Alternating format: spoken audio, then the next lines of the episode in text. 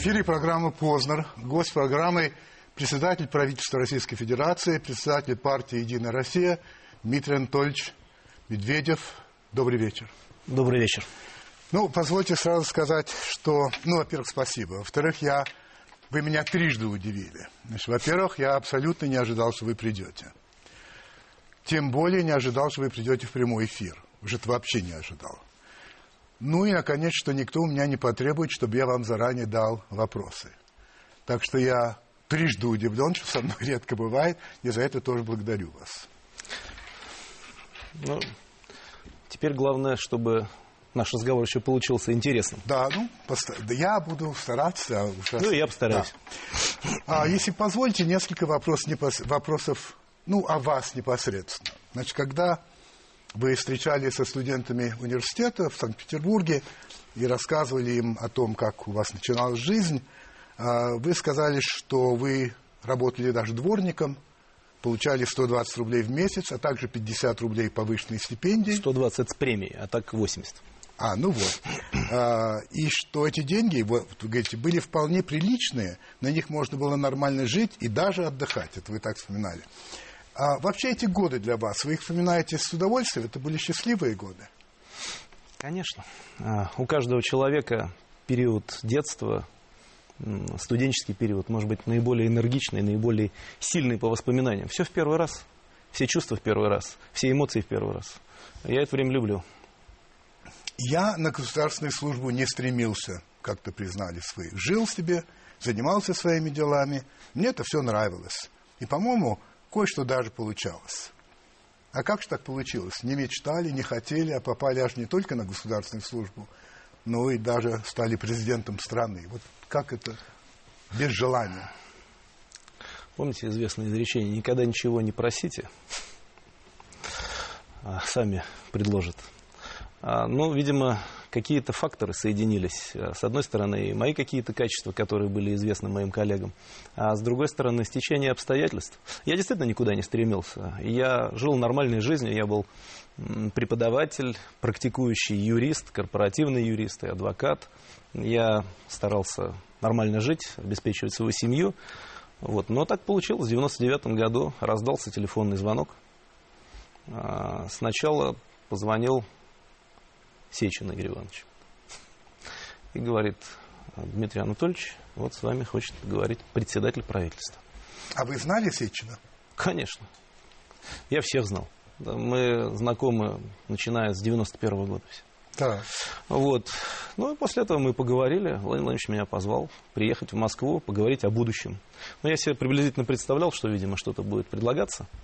Вот, и была предложена довольно интересная позиция. Э, Позиция председателя комиссии по э, ценным бумагам. Мне это было интересно, я тогда и в научном плане этим занимался, и на практике сталкивался. Вот, я подумал немножко и согласился. Очутился в пошло. Москве. И пошло, да. Но я, правда, так и не стал председателем этой комиссии по ценным бумагам. Жизнь меня развернула в другом направлении. А, И я сначала работал заместителем руководителя аппарата правительства, потом заместителем руководителя администрации президента, потом после избрания Владимира Путина президентом уже стал первым заместителем руководителя администрации, потом руководителем администрации, Да, да. потом перешел с правительства, в тот период мы с вами встречались, обсуждали разные вещи, Да. но потом вот, вот значит, был избран президентом, сейчас работаю председателем правительства. Не могу не спросить вас, никаких сожалений, что вы президентом были только 4 года, один срок? Вы знаете, а, у меня ощущения такие. Работа президентом очень интересная. И, но абсолютная по ответственности. Потому что над президентом нет никого. Президент отвечает за все в стране. Работа представителя правительства тоже очень интересная. И она тоже очень многогранная. Поэтому с точки зрения реализации или самореализации и то, и другое весьма интересно. Что же касается того, что я успел и не успел, ну, значит, э, что-то я, наверное, успел, чего-то я еще не сделал. А Жизнь продолжается, поэтому я к этому отношусь абсолютно позитивно и оптимистически. Наверное, успеть можно было больше, но так устроена жизнь. Вот э, период был, когда вы руководили администрацией президента. Может быть, вы не знаете, но тогда вам дали прозвище Какое? «Визирь». Вы в курсе? Я где-то что-то на эту тему читал, но если по-честному, этого прозвища я ни от кого не слышал. Ко мне никто так не обращался, Ну, это- за- не здоровался, не говорил «привет, визит». Но как вы думаете, почему вам дали такое прозвище? А, трудно сказать, но если оно и было, то, наверное, в силу того, что у меня были, есть и остаются доверительные отношения с э, Владимиром Владимировичем Путиным, который тогда был президентом, вот, и человек, который с ним в хороших доверительных отношениях, может быть, поэтому так и назывался. Вот одним из признаков предстоящего взлета вашей карьеры многие посчитали, что именно вы э, стали куратором так называемых национальных проектов. Вот почему мы ничего не слышим о них сегодня? Как-то вот нет разговора. И более того, слова «доступное жилье», ну, по-прежнему все-таки остались ну, красивыми словами, лозунгом, но не очень-то реально. Что вы скажете, например, на то, что 86% участников интернет-опроса газеты «Аргументы и факты» считают, что ни по одному из этих направлений, нацпроектов, ситуация не улучшилась. Они заблуждаются.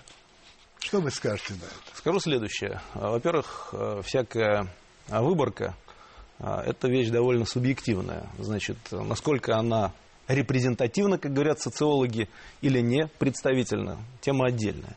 Это первое. Второе. а, Я доволен тем, что я занимался национальными проектами, и я считаю, что мы, без скромности скажу, достаточно многого достигли.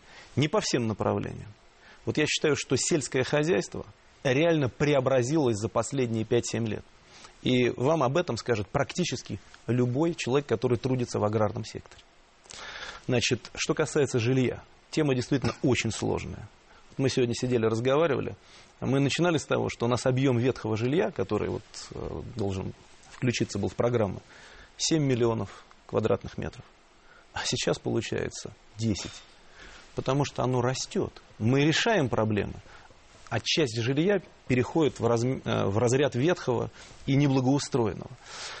Это первое. А второе, любой человек никогда не бывает доволен своими жилищными условиями. Это та потребность, которая реализуется всю жизнь, от малого к большему.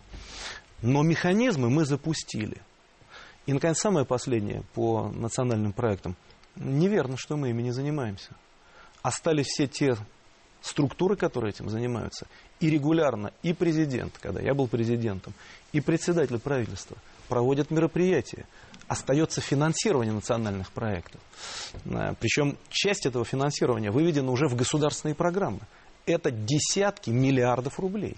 Так что тема не только не умерла, она живет. Может быть, она стала более рутинной. Но это нормально, потому что ей уже все-таки, ну, почти, наверное, 6 лет. Хотел те- вас спросить эм, по поводу того, как иногда у вас меняется точка зрения. Это любопытная вещь. Вот смотрите, а, прямые губернаторские выборы. В 2009 году вы говорили, что вы не видите условий, при которых мы могли бы от этого решения отказаться ни сейчас, ни через сто лет. А, значит, через два года вы заявили, что эти выборы можно будет вернуть через 10-15 лет. И вот через год еще прямые выборы, да, конечно, пусть с различными фильтрами, они все-таки есть, но все-таки прямые. Вот, а, во-первых, почему так изменилась ваша позиция? И есть ли другие вопросы, по которым также вы знаете, что у вас произошли серьезные изменения? Владимир почему? Потому что я практикующий политик и, надеюсь, вполне здравомыслящий человек, который следит за развитием политической системы и, надеюсь, получает информацию а, из самых разных источников. Я об этом неоднократно говорил. Я не только телевизор смотрю, я глубоко в интернет погружен. Я получаю не только шифр телеграммы с докладами о том, что в стране происходит, но и собираю информацию из разных источников. Общество меняется. И моя точка зрения изменилась, я не вижу в этом ничего зазорного. Я действительно абсолютно искренне, но, может быть, излишне эмоционально сказал, что сто лет не надо. Я так считал. Моя позиция изменилась, потому что я вижу, и это самое главное. Дело даже не в том, что какие-то настроения поменялись. Я убедился за последние 2-3 года в главном. Люди хотят выбирать региональных руководителей. Это важнейший индикатор. Это заставило и меня изменить мою точку зрения. Я считаю это правильно. Любой политик, любой руководитель должен быть отзывчивым на общественные запросы. Иначе он становится негибким и принимает неверные решения. Вы полагаете, что прежде они так не хотели? Вы знаете, да, именно так. Потому что некоторое время назад запрос на выборы был меньше. Это первое. И второе, ну, что там скрывать? А, наше общество очень сложное, и государство очень сложное. И в федеративном государстве, в котором были разные тенденции, включая сепаратизм, имея в виду наши большие проблемы, тот же самый терроризм, а, в определенной ситуации это решение было выстраданным о том, чтобы перейти к другой системе наделения полномочиями. Эта система поработала, она свое сделала, она позволила укрепить страну, но в то же время она себя исчерпала в какой-то момент. И задача руководителей государства, и моя в тот период, как президента страны, заключалась в том, чтобы вовремя сказать, хватит, значит, нужно переходить к другой системе.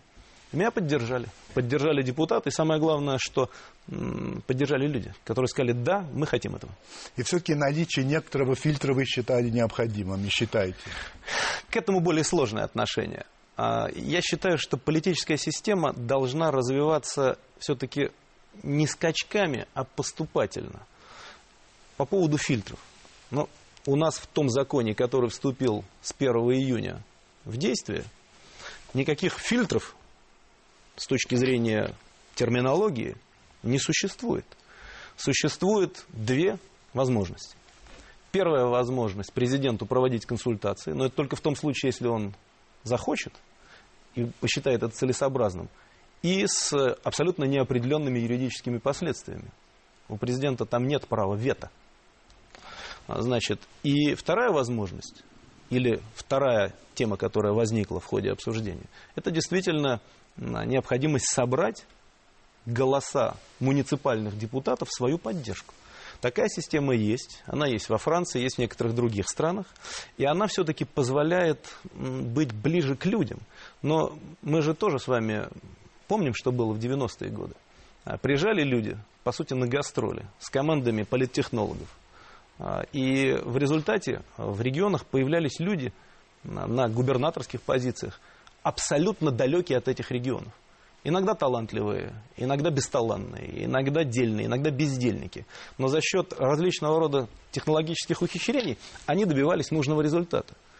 Вот мне кажется, что все-таки наличие поддержки со стороны депутатов будет означать, что этого человека приемлют на муниципальном уровне.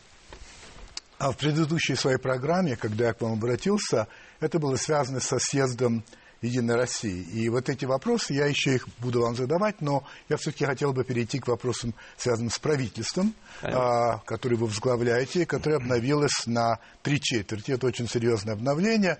Но многих заинтересовало еще факт не только обновления, но перемещения, пожалуй, большинства из бывших влиятельных членов правительства а, на места в администрации президента. Я процитирую Wall Street Journal как один из таких э, источников. Сказано так, что Путин сделал их противовесами их же преемников в правительстве. Это что-то вроде параллельного правительства в тени принимающего настоящее решение, оставляя правительству Дмитрия Медведева ответственность за неудачи. Так они говорят. Значит, все-таки где подлинная исполнительная власть? В Кремле или в Белом доме? Вот, ну, к примеру, вот э, министерское кресло раскритикованной госпожей Голиковой, сел ее заместитель по Министерству здравоохранения и соцразвития. Сама же госпожа Голикова ушла советником к президенту. У кого власть? У нее или у, у а, ее бывшей заместительницы? Значит, я стал заместителем руководителя администрации президента 31 декабря 1999 года давно. И был, как сказал уже, заместителем руководителя, первым заместителем руководителя администрации, руководителем администрации. И четыре года работал президентом страны. То есть администрация была моим рабочим аппаратом. Ну, могу вам сказать абсолютно твердо, зная ситуацию изнутри. Администрация – важная структура, обеспечивающая деятельность президента. Это конгломерат помощников.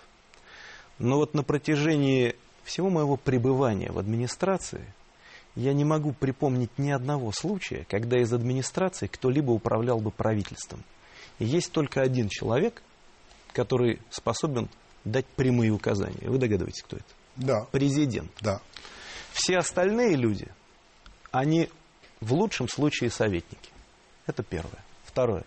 Те, кто перешел на работу в администрацию президента. Это все хорошие специалисты, мои товарищи. Некоторых из них именно я в какой-то период рекомендовал Владимиру Владимировичу Путину а, в качестве на позиции на должности министров. Так вот, у них у всех будет своя поляна, что называется. Но она не имеет отношения к тем решениям, которые принимаются правительством. О чем было сказано, кстати, в одном из э, разъяснений, которое администрация давала. Они должны заниматься своими делами, заниматься конкретными поручениями. Так было всегда, и никогда ничего другого я просто не припомню. То есть вы в этом отношении абсолютно. спокойны? Я не только спокоен. Я просто, в отличие от людей из Wall Street Journal или из других мест, которые нас довольно тяжело понимают, реально знаю ситуацию внутри администрации и внутри правительства. Она не может быть другой. Кто бы ни был премьером, кстати. Позвольте вот спросить вот о чем.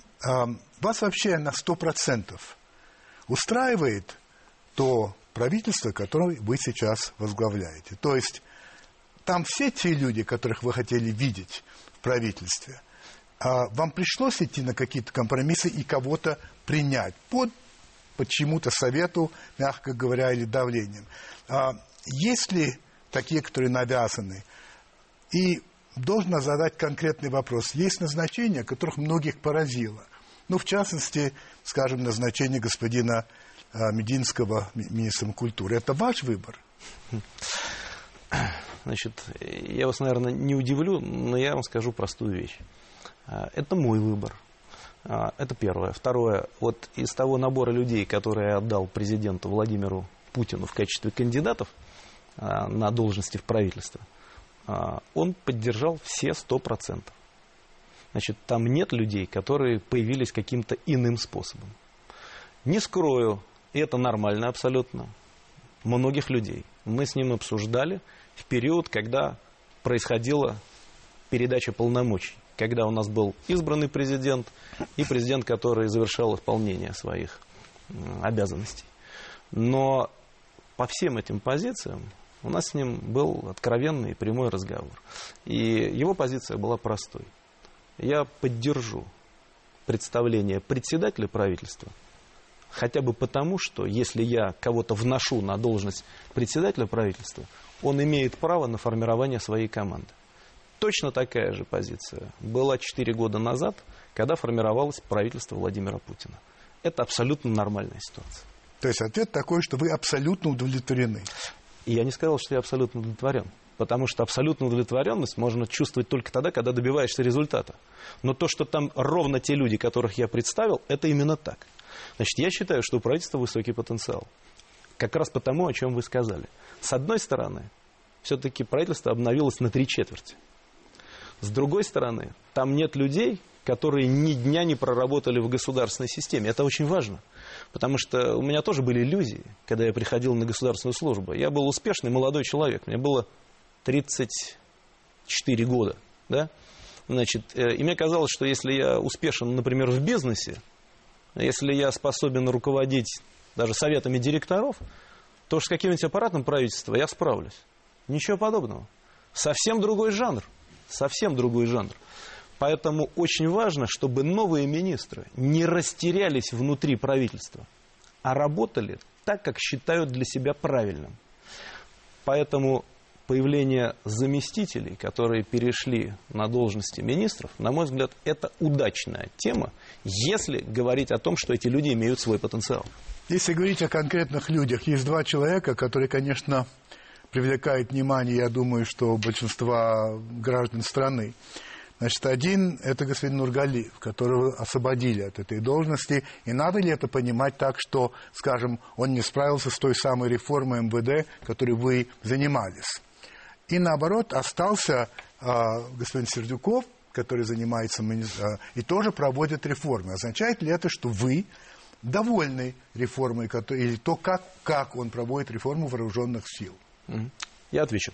А, я не ответил. Я человек э, достаточно в этом смысле пунктуальный. Вы про Мединского спросили? Да, ну вы сказали, да, это мой да, выбор. Да, значит, это мой выбор. Просто чтобы ни да. одна фраза не осталась без ответа. Нет, нет, нет вы сказали. Да, значит, да. я считаю, что он э, человек с хорошим потенциалом, а самое главное, он энергичный. Мне за последнее время надоели министры, которые а, иногда спят на заседаниях. Энергия может идти в разные стороны. Ну, будем надеяться, что в конструктивную сторону пойдет. Ну, в мирных целях будет использоваться. Если будут какие-то проблемы, вы мне расскажете. Значит, Обязательно. Да, значит, хорошо. Да. Значит, теперь в отношении а, а, двух министров, да. Рашида Нургалиева и Анатолия Сердюкова. Да. Значит, бывший министр внутренних дел работал честно и очень внимательно. Это не означает, что у него все получалось. Очень сложное ведомство, которое находится в процессе реформирования. Это первое. И второе, это ведомство находится под самым пристальным, самым таким жестким вниманием гражданского общества. Любой прокол, любой неправильный взмах палочкой на дороге, я уж не говорю про более жесткие злоупотребления или преступления, сразу же отражается на министре. Конечно, это очень трудная тема для любого человека. Но министр Нургалиев начал реформу МВД.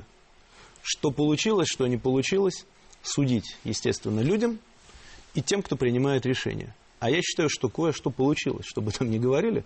У нас новые правила, новое законодательство, и э, целый ряд рудиментов прошлого отошли в сторону. Тем не менее, он не остался в правительстве? Да, значит, потому что пришла пора а, этот процесс возглавить новому человеку. Значит, и внести свои краски. Надеюсь да. достичь больших успехов. Теперь в отношении Сердюкова. Да. А, так получилось, что ситуация внутри Министерства обороны, она сейчас, может быть, находится а, под меньшим вниманием гражданского общества. Она не настолько волнует людей, как ситуация в МВД. Ну, так, так жизнь устроена. Да, но хотя волну, но хотя волнует, волнует. Волнует, и некоторое время назад волновало еще больше. А, она, кстати, стала меняться после того, как начались реформы в Министерстве обороны. Вот когда служба была два года, была одна ситуация, значит, служба сейчас один год, другая ситуация. Так вот, я считаю, что министр Анатолий Сердюков, а, что бы там ни говорили про него, и как бы его не критиковали, это нормально абсолютно. Но он успешный министр. И за последние несколько лет, скажем, за последние 4-5 лет, в смысле реформирования системы Министерства обороны, он сделал так много, как никто другой до него. А мы сегодня имеем другие вооруженные силы. Я этим занимался как верховный главнокомандующий и считаю себя в этом вопросе вполне компетентным. Скажите, пожалуйста, по какому принципу вы подбираете кадры? Для вас что важнее, профессионализм или личная преданность? И то, и другое играет роль все-таки. Но неужели вы думаете, я скажу личная преданность? Мне я совершенно безразлично его профессиональные качества. Ну, конечно, профессионализм. Человек должен быть адекватным. Его не должно заносить там на каждом повороте. Но профессионализм это номер один. Номер один. Конечно. А были ли люди, которым вы предложили войти в правительство, и которые отказались? Нет таких людей не было. Потому что, когда я предлагаю, я понимаю, что если я что-то предложил, со мной согласятся. А если я понимаю, что человек не хочет где-то работать, я никогда ее не предложу, чтобы не ставить его неловкое положение, но и себя в такое же положение. Все, с кем я разговаривал, все вошли. За годы президентства Владимира Владимировича постепенно возникла такая точка зрения, что председатель правительства – премьер-министр – фигура техническая, а не самостоятельная во многом. И в этом смысле отличается, скажем, от Франции, где премьер-министр – это мощная фигура, и иногда даже он от другой партии, тогда происходит так называемое сожительство. Две очень мощные фигуры. А у нас не так. У, у вас нет опасений, а, что и вас будут рассматривать именно как технического премьер-министра, который ну вот там для этого, но не для того, чтобы проявлять какие-то свои взгляды. Ну, вообще-то задача премьер-министра не взгляды проявлять, а руководить Согласен. экономикой, да. социальной сферой, заниматься реформами. Да. Это первое. Значит, второе. А, я скажу простую вещь. Тоже методом перечисления. Может быть, вы удивитесь, но я скажу именно так, как скажу. И Владимир Владимирович Путин, и Михаил Михайлович Касьянов, и Михаил Ефимович Фродков, и Виктор Алексеевич Зубков, и снова Владимир Владимирович Путин. Это те премьер-министры, которых а, не только я знал лично, да, но и те, с кем я работал. Ни один из них не был, как вы говорите, техническим премьер-министром. Потому что, в принципе, технического премьер-министра быть не может. А вот тот человек, который поработал в этой должности, только он может компетентным образом сказать, что надо делать и как. Я говорю о обычной ситуации. Премьер-министр каждый день, вот сегодня пришел в кабинет, подписывает десятки решений, постановлений и распоряжений правительства, которые затрагивают судьбы миллионов людей. Их, кстати, больше, чем а, у президента. У президента много очень важных, но формальных функций. А все эти решения прямо сказываются на экономической ситуации.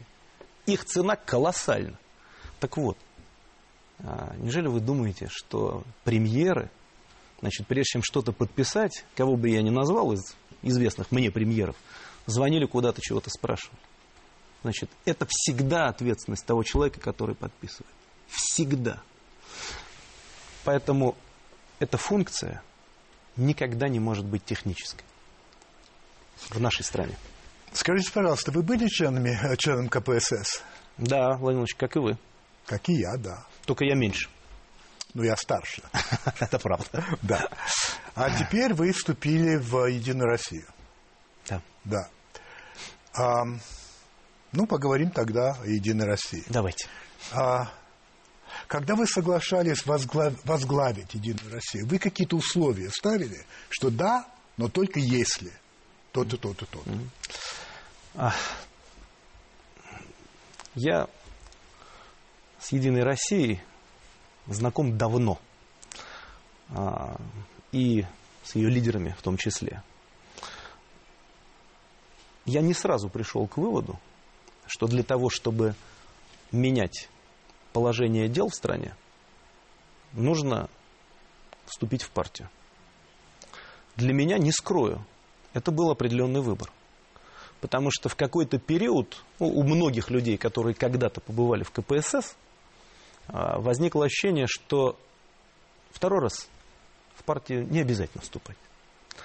Но потом я посмотрел на это совсем другими глазами. Глазами но человека, который обязан создавать условия для демократического развития страны. Ведь получается так, что я первый партийный председатель правительства. В России? В России да. за последние годы. Да. А это абсолютно правильная ситуация. Это и есть демократия. Потому что когда ты все время находишься над схваткой, партии не могут э, развиваться.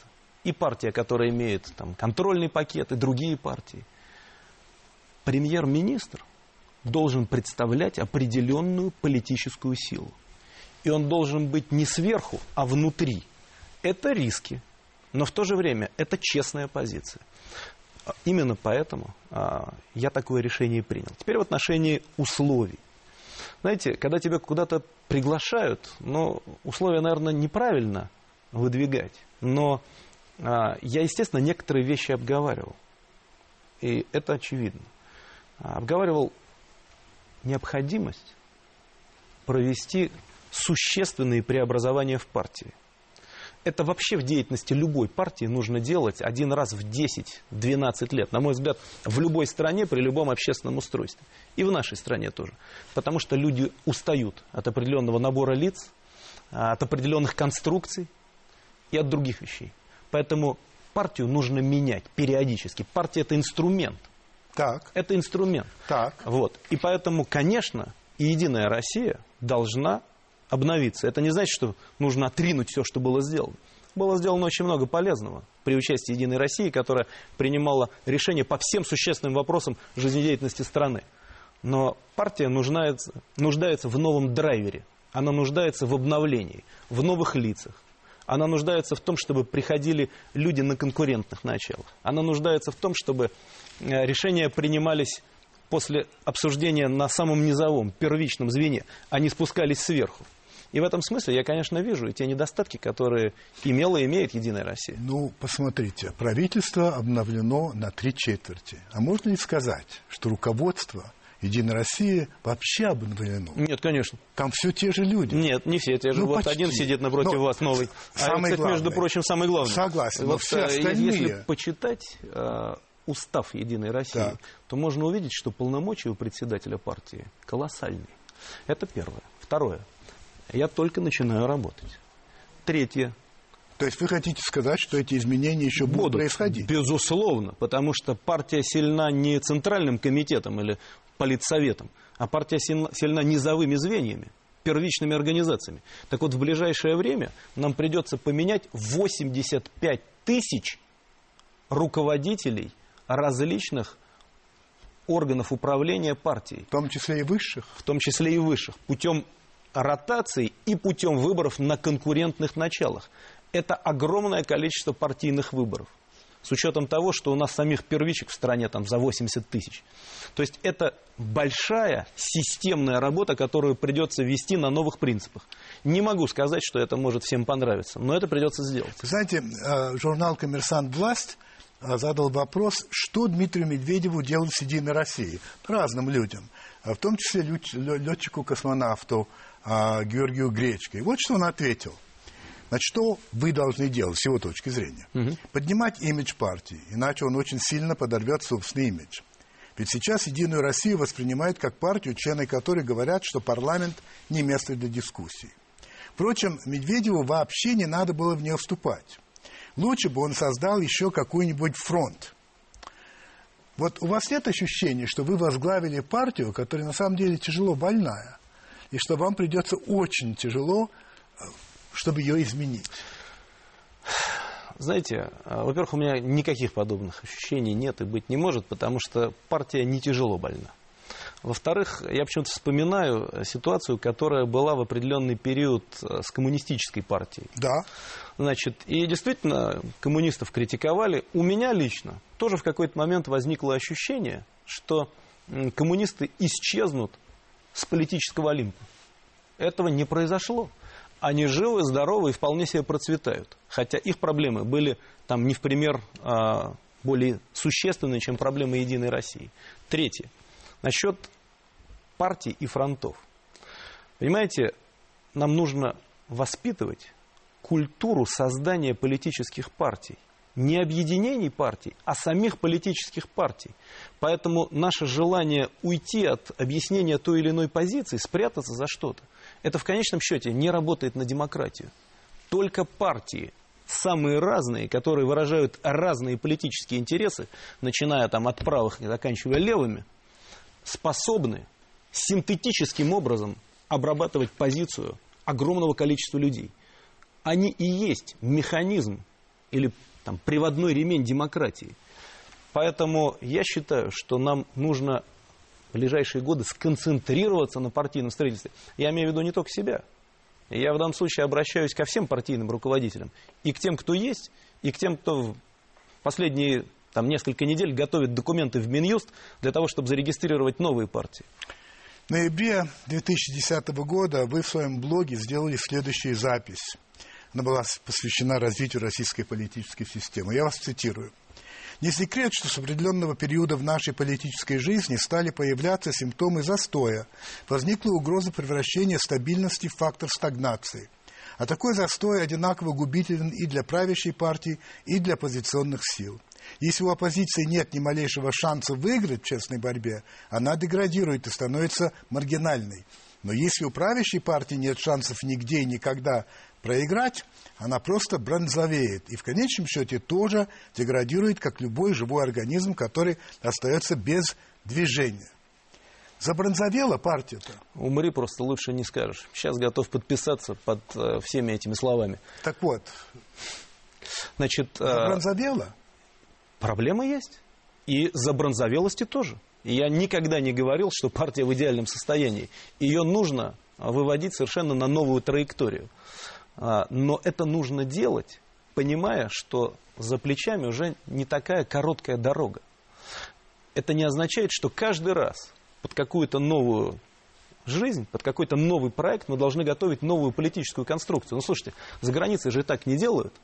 За границей меняют лидеров, за границей меняют некоторые программные положения. Говорят, да. что сегодня актуально вот это, а не вот это. Значит, за границей проводят эффектные мероприятия. То же самое должна делать Единая Россия. И то, что я сказал, имеет, э, на мой взгляд, полное отношение к текущей ситуации. Да, Дмитрий Анатольевич, вот я замечаю, что вот эти ссылки на заграницу, вот мы ссылаемся на заграницу, когда это нам подходит. Когда не подходит, мы не ссылаемся. Есть много еще чего делают за границей, чего у нас не делают. И в например? частности, ну, например, по-другому выборы проводятся, согласитесь. Ну, что вы имеете в виду? Я имею в виду эм, э, абсолютную прозрачность выборов, например. То, что во Франции сейчас произошло. Мы же все видели, как это происходило. И ни у кого из французов не возникал вопрос о том, что что-то здесь не так. Да, это важная проблема. Но это не значит, что мы здесь не ссылаемся на заграницу. Я готов и здесь сослаться на заграницу. Пожалуйста, давайте использовать их опыт. Давайте. Значит, это первое. А второе, у них все-таки вот эти самые традиции выборные, им сколько годков-то? Им много лет. Значит, а у нас они только-только складываются. Я уже как-то говорил, меня даже за это потом критиковали, но я все равно скажу. В 90-е годы многим людям было абсолютно безразлично, что происходит с их голосами, что происходит с результатами выборов. Это так. Многие люди голосовали на автоматизме. А сейчас ситуация изменилась. Все должны это учитывать. И власть в том числе. И крупнейшие политические силы. Людям не все равно, что с их голосами происходит. Это как раз нормально. Это даже хорошо. Согласен. Да. Ну, пожалуй, последний вопрос по поводу партии. Вот важный принцип демократии, вы согласитесь, это альтернативность выборов и тайное голосование. Значит, вот на съезде 26 мая вы были безальтернативны, да и выборы были открытыми. И, насколько я понимаю, мне говорят, что кто-то один голосовал против, но этого не показывали.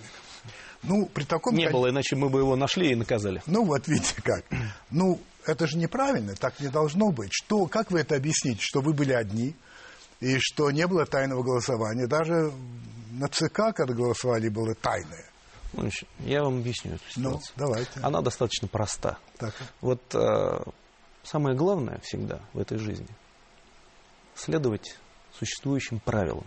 Как только начинаешь их нарушать, загоняешь себя в угол.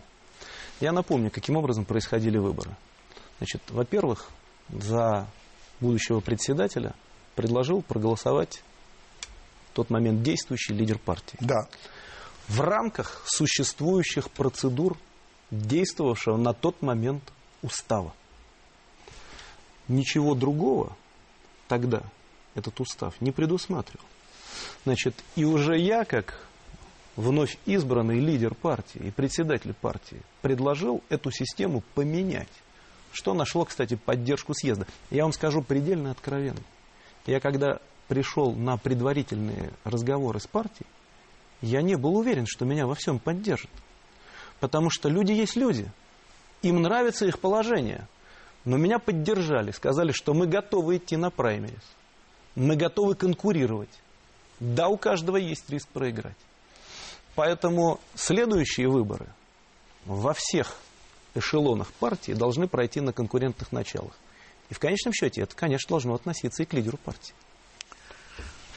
Ну что ж, некоторые другие вопросы, не относящиеся ни, ни к тому, ни к другому.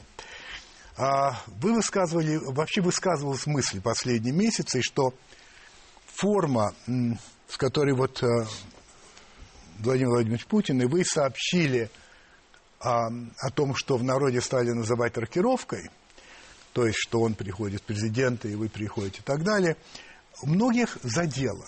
Это, это факт. Я просто очень многих знаю, что сочли это, что как-то, э, даже их как-то унизило. И что многие говорят, что протестные настроения, которые уже были, с этого пошли по-настоящему. А, значит, вопрос из из разряда «если бы». Если бы вы понимали, что так случится, как случилось, вы бы по-другому это представили, чем было представлено. Нет. Все равно нет. Нет, это честная позиция была. И я неоднократно ее э, пытался растолковать. Э, я сделаю это еще раз. Мы же никогда не говорили о том, что вот э, Медведев и Путин о чем-то договорились, и вот один в одну сторону, другой в другую.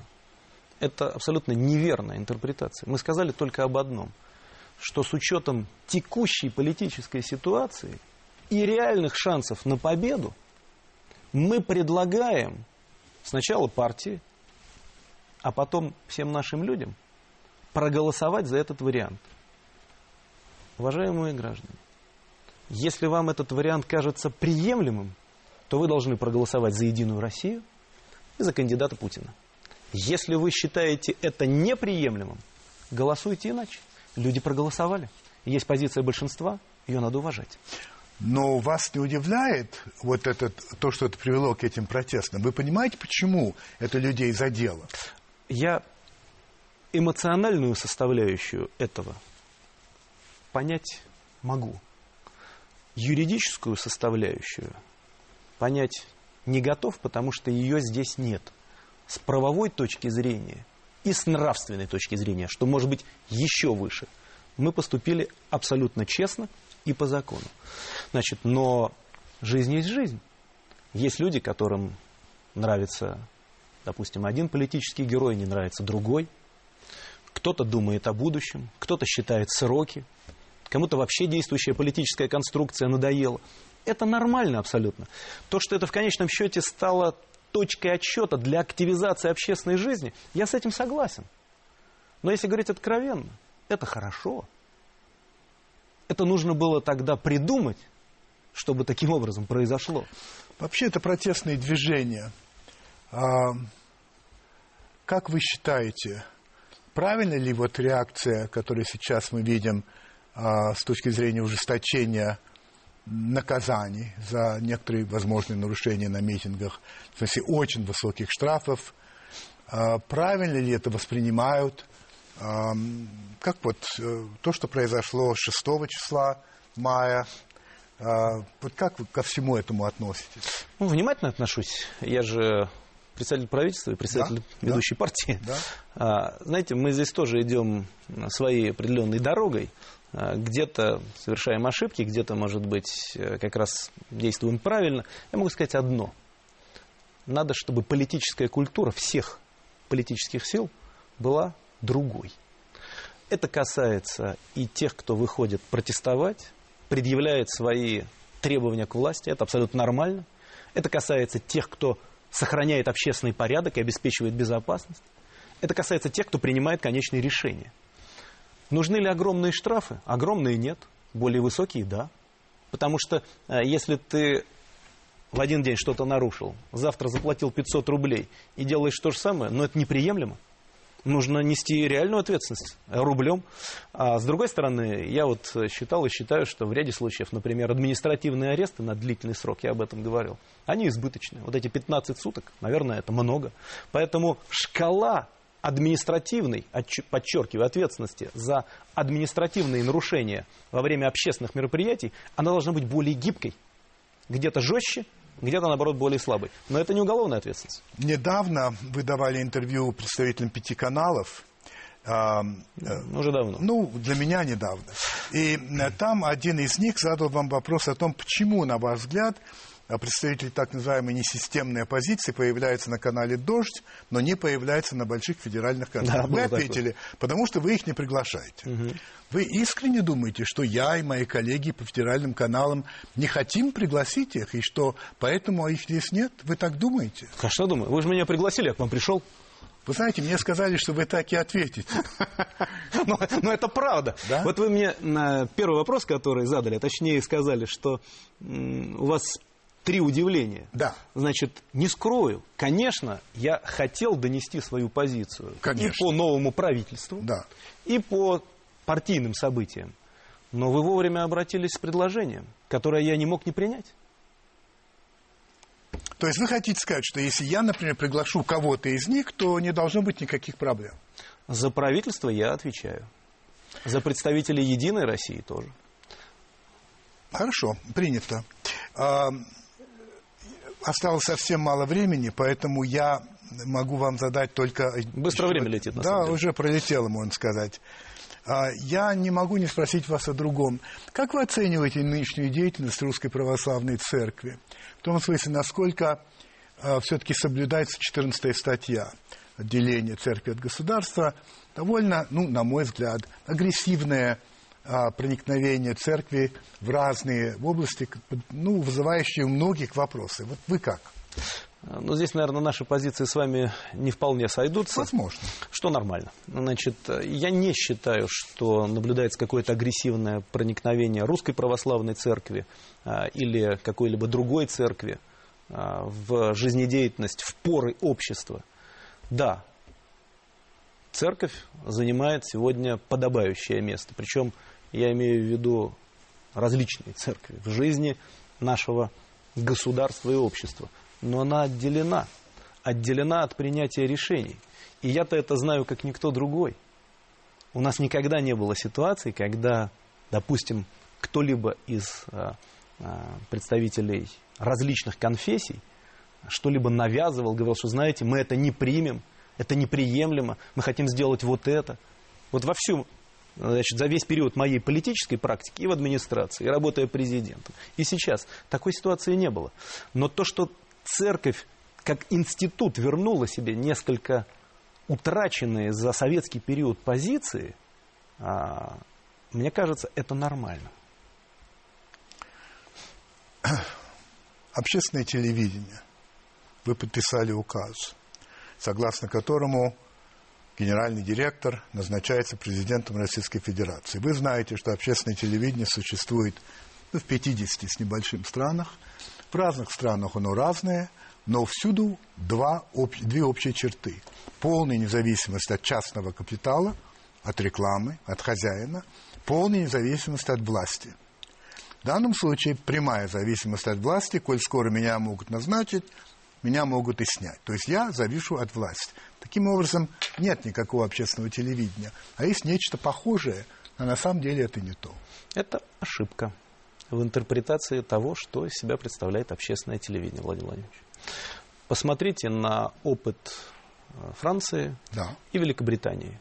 Значит, э, высшие позиции на их общественном телевидении, будь то BBC или французское телевидение, замещаются на основании решений власти, на основании решений премьер-министра или президента. Поэтому тот указ, который я подписал, он в значительной мере воспроизводит существующую европейскую практику. Я знаю, что вы не так давно обсуждали на одном из частных каналов э, тему общественного телевидения э, с другим вашим коллегой. Неужели вы так внимательно следите? Ну как же, обязательно. Вот. И могу вам сказать, что я, конечно, с вами не согласен. Я считаю, что э, у нас есть все шансы создать общественное телевидение и сделать его дискуссионным, интересным для тех, кто заинтересован в различного рода политических обсуждениях. У меня нет иллюзий по поводу места общественного телевидения в структуре интересов наших людей. Люди не хотят все время слушать политиков. Это довольно скучная вещь. Они должны получать позитивную а, информацию. И поэтому общественное телевидение, оно будет, может быть, не самым влиятельным ресурсом но так и в других странах. Ну, BBC очень влиятельный ресурс. Но BBC не только общественное телевидение в нашем понимании, да. потому что мы от общественного телевидения ждем а, именно острых политических сюжетов. Понятно, и да. второе, о чем я не сказал. Общественное телевидение в нынешней жизни все-таки в значительной мере размыто интернетом. И это тоже правда. Поэтому, когда я читал отклики на свой указ, все говорят, ну, ну что, ну вот он сейчас это все сказал, да, ну молодец. Но это нужно было сделать пять лет назад. А сейчас чего? Сейчас можем в интернете все посмотреть. Того же Владимира Владимировича Познера, За, если он не принимается по телевизору. Мой добрый приятель Марсель Пруст очень просил передать вам несколько вопросов. Я не буду спрашивать, кто это. В отличие кое от кого, правда? А, итак, первый вопрос. В каких случаях вы лжете? А, я стараюсь всегда говорить правду. Потому что когда-то на одной из лекций, мои студенческие годы, один очень мудрый профессор, его уже нет, к сожалению, сказал такую фразу, которую я запомнил на всю жизнь. стремление или желание говорить правду – естественная потребность человека. Ты органичен в этом. О чем вы больше всего сожалеете? Ах, жизнь короткая штука. И в сутках всего лишь 24 часа. Не успеваешь ничего. Какова ваша главная слабость, на ваш взгляд, разумеется? Ну, свои слабости трудно обсуждать.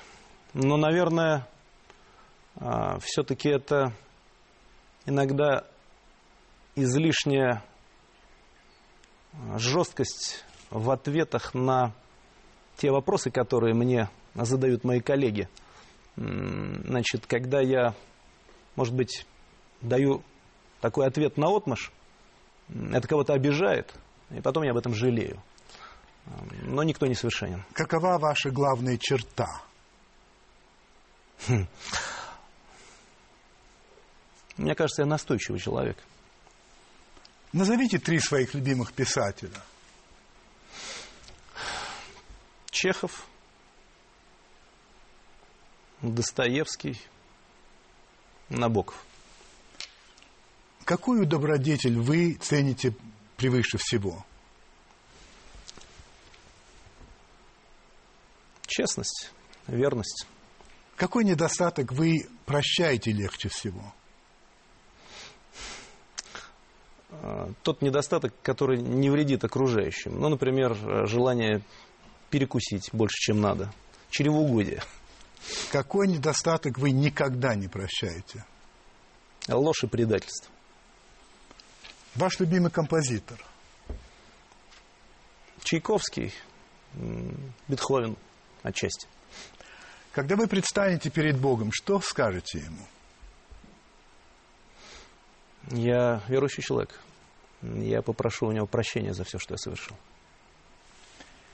Это был Дмитрий Анатольевич Медведев. Спасибо большое. Спасибо.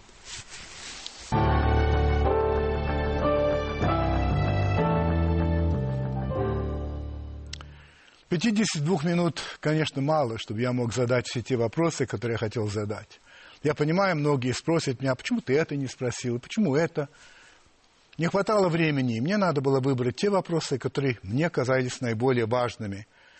Я не спросил о коррупции, потому что принимал, понимал, что нет на это внятного ответа, нет какого-то конкретного ответа. Я не спросил о всесилии бюрократии по той же причине – я не спросил о том, почему а, подчас президентские а, указы не выполняются. Например, то, что а, вся власть на всех уровнях должна уйти из средств массовой информации. Ну, это я просто не успел. Ну, а если говорить о том, что я успел спросить, то каждый из вас сам решит, насколько это был важный вопрос или неважный, и насколько искренне, насколько прямо и конкретно отвечал председатель правительства. Э, конечно, будет хорошо, если вы будете судить об этом, пытаясь а, игнорировать собственные политические пристрастия. Правда, я на это не очень надеюсь. Зато надеюсь, что сегодняшняя встреча станет, ну что ли, сигналом для высокопоставленных государственных и партийных деятелей, которые постоянно отказываются прийти на телевидение, в частности, отвечать на вопросы, которые, по сути дела, задаете вы – может быть, теперь это изменится.